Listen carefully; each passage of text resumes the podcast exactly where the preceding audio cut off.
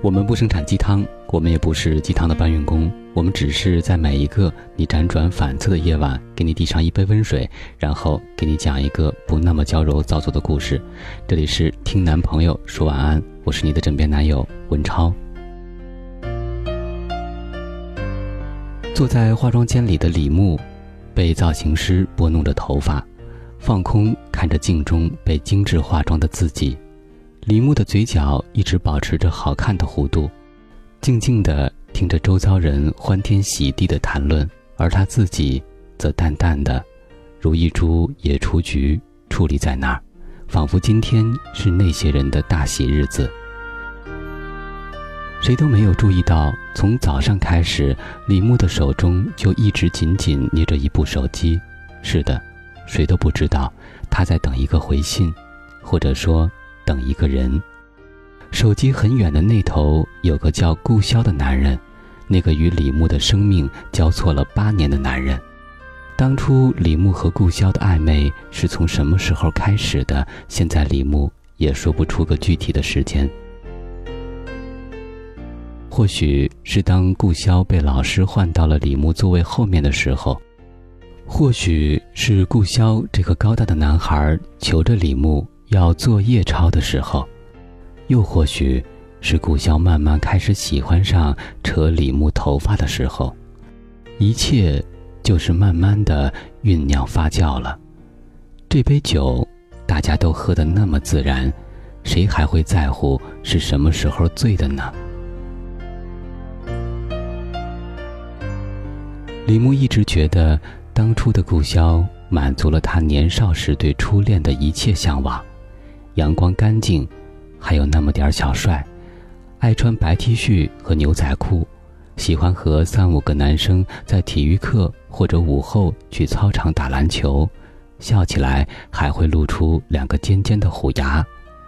那个时候，李牧觉得自己喜欢的男孩就像书中所说，他有着世上最好看的侧颜，不管是投篮或者是撑下巴发呆。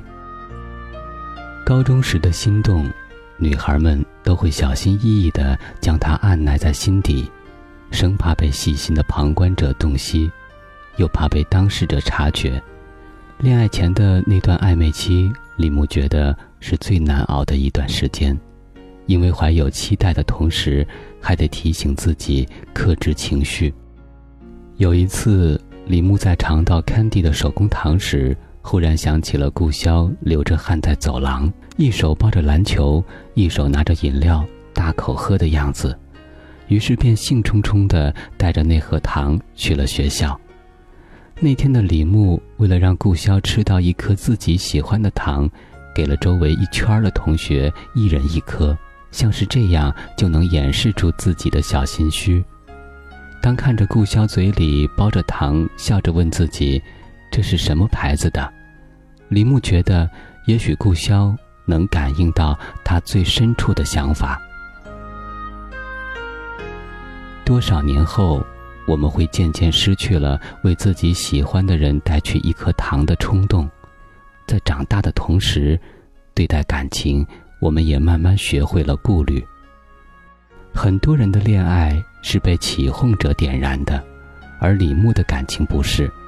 他觉得，自己的初恋是被自己的热情点燃的，只是那个人刚好在那刻也做出了回应，尽管他一直认为自己隐藏的很好。恋爱开始前的伴奏来得有些突然，这源于李牧下了体育课后往抽屉里拿湿巾擦汗时发现的满满一盒剥好了的石榴。李牧的心跳得有些快。等转过头看到顾潇脸上意会的一笑时，蓦地，他懂了。晚上回到家，坐在书桌前时，李牧一颗一颗的将石榴放进嘴里，仿佛害怕它们消失的太快。那天的石榴，李牧已经忘了是什么味道，但永远记得当时自己脸上的温度。听人说，最幸福的事莫过于自己喜欢的人恰好也喜欢自己，李牧在那一刻觉得自己好像遇到了。顾潇不知道是从哪儿要来了李牧的手机号码，每天晚上都会等李牧做完了作业过后问他几道题，渐渐的竟成了一种两人间的惯例。在这样的夜晚过了两个月零十六天时，顾潇发了一句：“如果我说我想照顾你，你会愿意吗？”看到这句的时候，李牧的心抖得有点厉害，但还是抑制着心里的狂喜，回了四个字：“愿意，晚安。”便关了机，蒙上头睡了过去。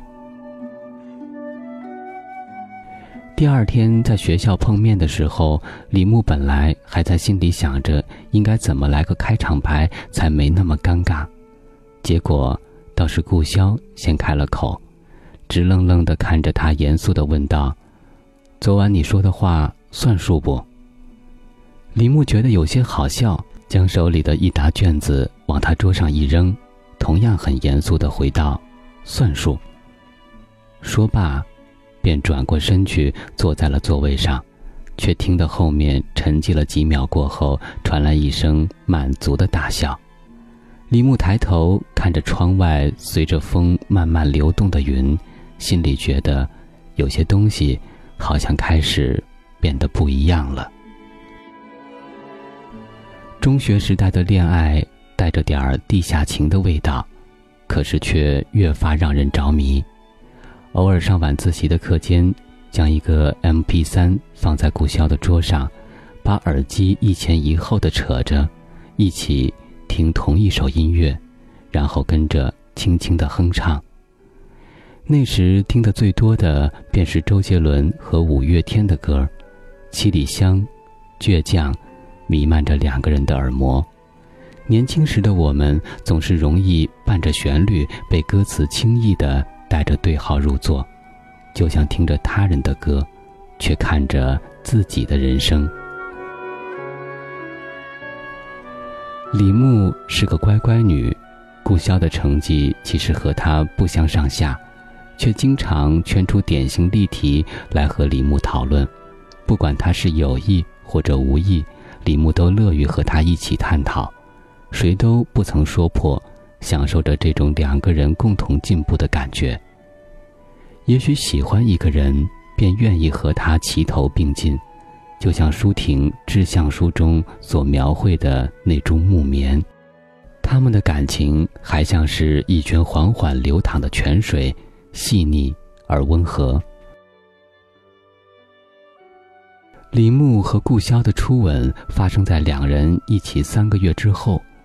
那天的顾潇是早有准备的，李牧知道，因为他软软的嘴唇上还有淡淡口香糖的味道。多少年前，我们的感情也会纯洁的像是一叶薄荷，偶尔悄悄牵一下手。都会让李牧到了夜晚躺床上的时候睡不着，只扯着被窝掖着嘴偷笑。顾潇曾对李牧说过：“你的手长得小，可能就是为了能让我牢牢握住。”李牧觉得这可能是顾潇不羞不臊说的最动听的一句话，尽管他可能自己都没意识到。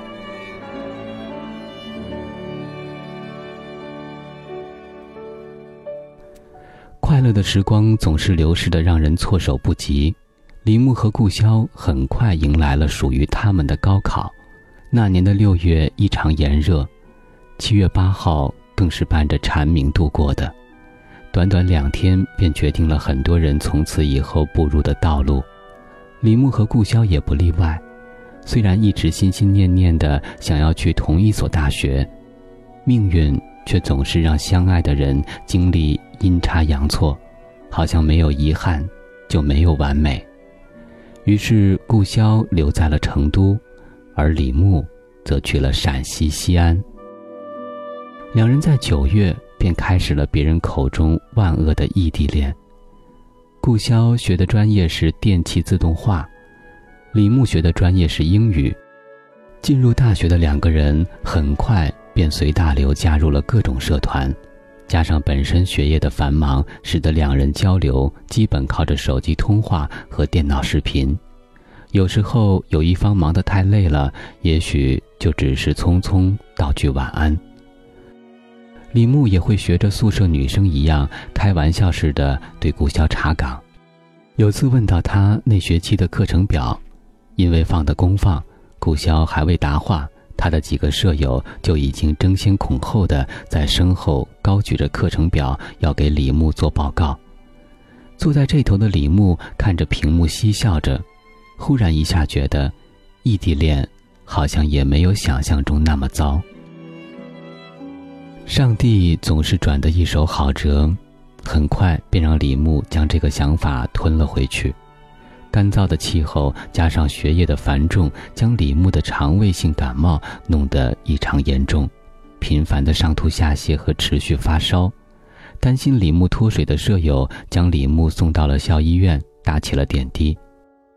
那天的李牧一个人躺在床上，身体很疲乏，心里也觉得委屈。等到顾潇的电话来时，本来是打算强撑着不说的，可是那头的顾潇听着李牧有气无力的声音，一定要问出原因。最后无奈，李牧才告诉他自己住院了。听了消息的顾潇沉默了很久，末了，对着李牧叮嘱让他好生休息，盖好被子，便道声晚安，挂了电话。然而，让李牧没想到的是，自己第二天快到中午的时候醒来，见到的第一个人会是守在床边的顾潇。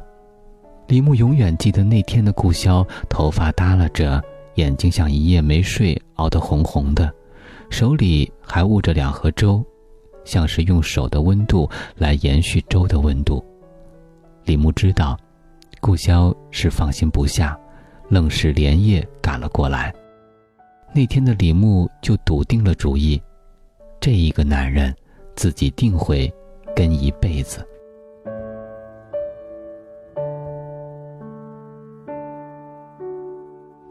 四年的异地换来了几十张来回的火车票和两个人数十次短暂而甜蜜的相聚，在这种情况下，竟也磕磕绊绊挺了过来。大学毕业后，顾潇和李牧商量着想去深圳闯一闯。李牧一直很相信顾潇，当然义不容辞地投了赞成票。于是，两个怀揣着憧憬的人便拿着身上的积蓄和父母的资助去了深圳，安了临时小家。开始的时候难免会遇到挫折，但是那时的挫折还有梦想来支撑，两个人相互鼓励，相互扶持。总觉得能坚持到最后，就会走到光明的出口。顾潇在一个国企应聘职位，却因为在那年遭到了行业低潮，被苛刻的要求不带薪的实习三个月，根据表现再决定去留。这个要求被顾潇断然拒绝，因为寸土寸金的深圳不会为月收入为零的人提供生存机会。李牧学的专业很活用。所以情形相对好一些。本来在一家外企当着翻译，但微薄的工资顶不起两个人的生活，所以下了班李牧还接了一个教育中心的活儿。顾潇最后也选择了一家私企，留下的原因很简单：有工资，虽然低，但顾潇觉得自己总会凭着能力慢慢爬上去的。而且当他看着存折里的存款慢慢减少时，他知道，自己真的很需要一份工作。李牧因为两份工作左右开工，经常会回来的很晚。工作的时候，李牧也开始变得喜欢打盹儿。直到有天，李牧在公司就餐的时候犯呕，被同事劝说着去医院做了检查，才发现自己嗜睡的原因，她怀孕了。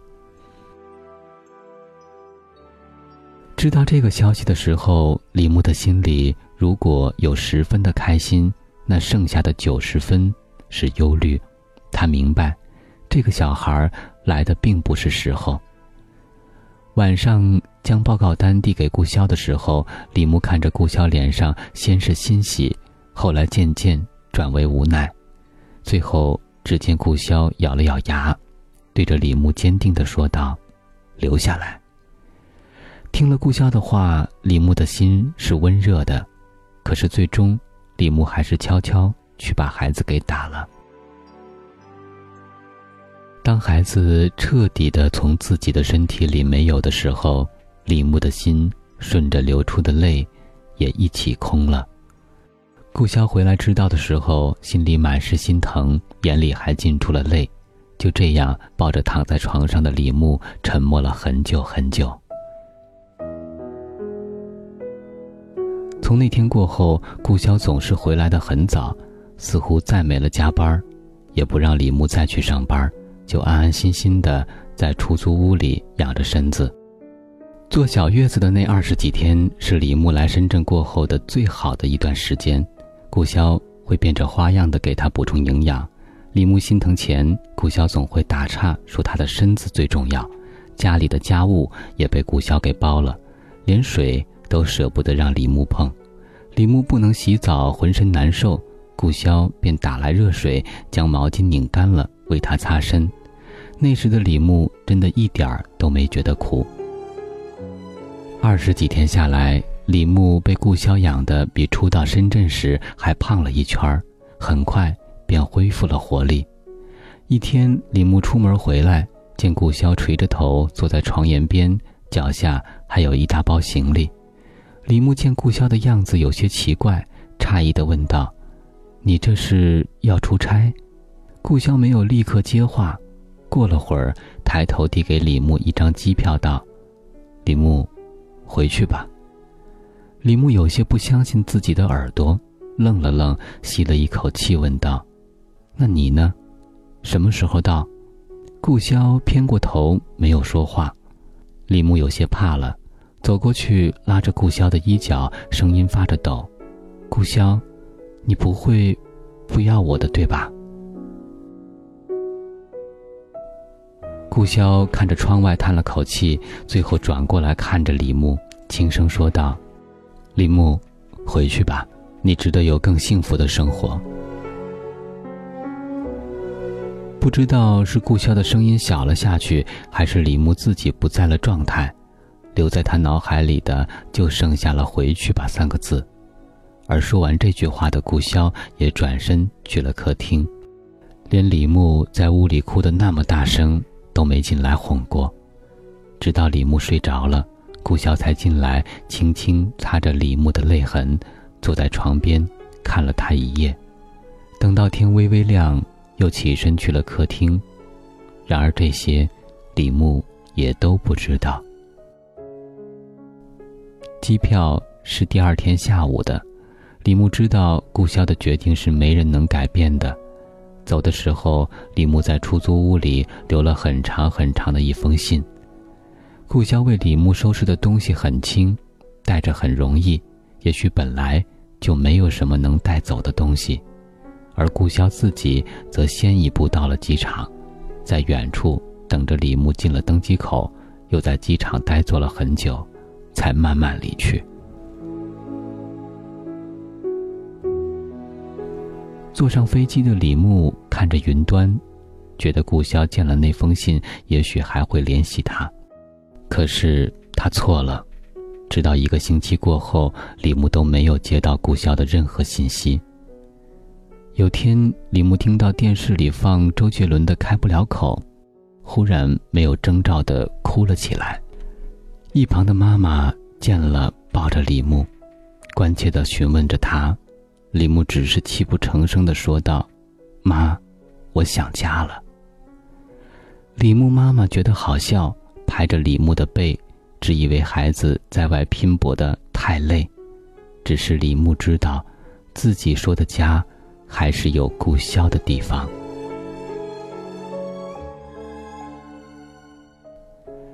等李牧在这边找了稳定的工作，阿姨辈的亲戚朋友们便开始张罗着为李牧找对象了。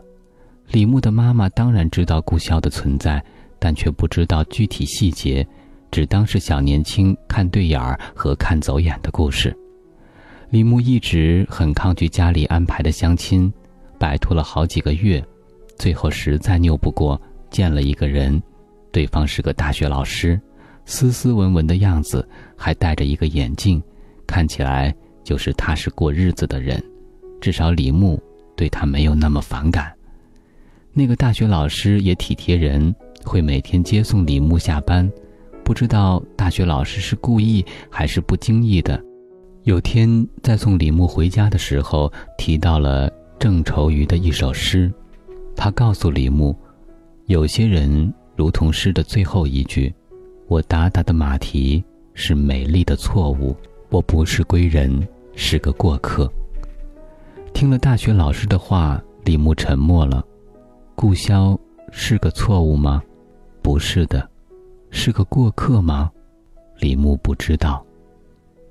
最后，真正让李牧决定和大学老师步入婚姻的是，除了顾潇一年来也没有丝毫的消息，还有就是李牧的爸爸有天晚上突发脑溢血，大学老师接到了李牧的电话，便急忙赶了过来，将李爸爸及时送到了医院。住院期间，还跟着妈妈和自己在床头端屎端尿，细心照顾。看着在床头陪着的那个人。李牧有些失神，想起了当初连夜来看自己的顾潇。那一刻，他忽然觉得，也许恋爱是找一个会照顾自己的人，而婚姻是应该找一个还要照顾家人的人。李牧看了看手中的手机，已经十二点过十五分了，还有一刻钟，自己的婚礼仪式。就要开始。自从告知了顾潇自己结婚的消息，李牧就在等着顾潇的回信。现在，怕是等不到了吧？这样想着，终于，在手机上的时间跳成了十二点二十的时候，手机响了起来。李牧缓缓地滑动着手机屏幕，生怕错过了他的任何一个字眼。看完过后，李牧轻轻擦了擦含泪的眼角，笑着将短信一删。待新郎过来接他的时候，看着他红红的眼睛，问道：“这是怎么了？”李牧轻叹一声，弯起眼睛回道：“起风了，被吹了眼，以后只有你这棵大树挡风了。”说罢，轻拍了他的胳膊。大学老师听了，浅笑回道。我不只是大树，还是归人。说完，便牵着李牧，踱步走了出去。婚礼进行时，李牧笑得格外灿烂，身轻如燕，美如画。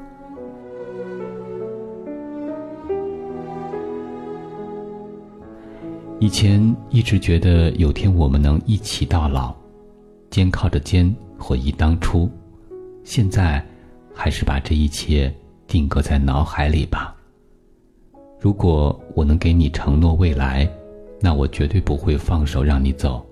可是未知那么多，我真的舍不得你受苦，更舍不得你等待，因为你明明可以有个肯定的现在。我比任何人都希望看到你幸福，但请原谅我，无法亲眼看到给你幸福的那个人，不是我。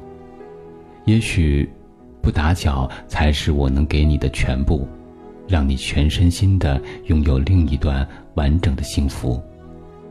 既然做不到相濡以沫，那就相忘于江湖。希望再见面，我们能互道安好。再见了，十七岁闯入我世界的女孩。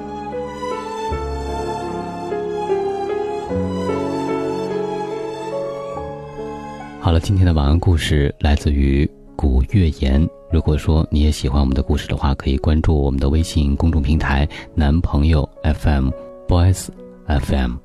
我们在此月色浓妆伴你入眠，晚安，宝贝。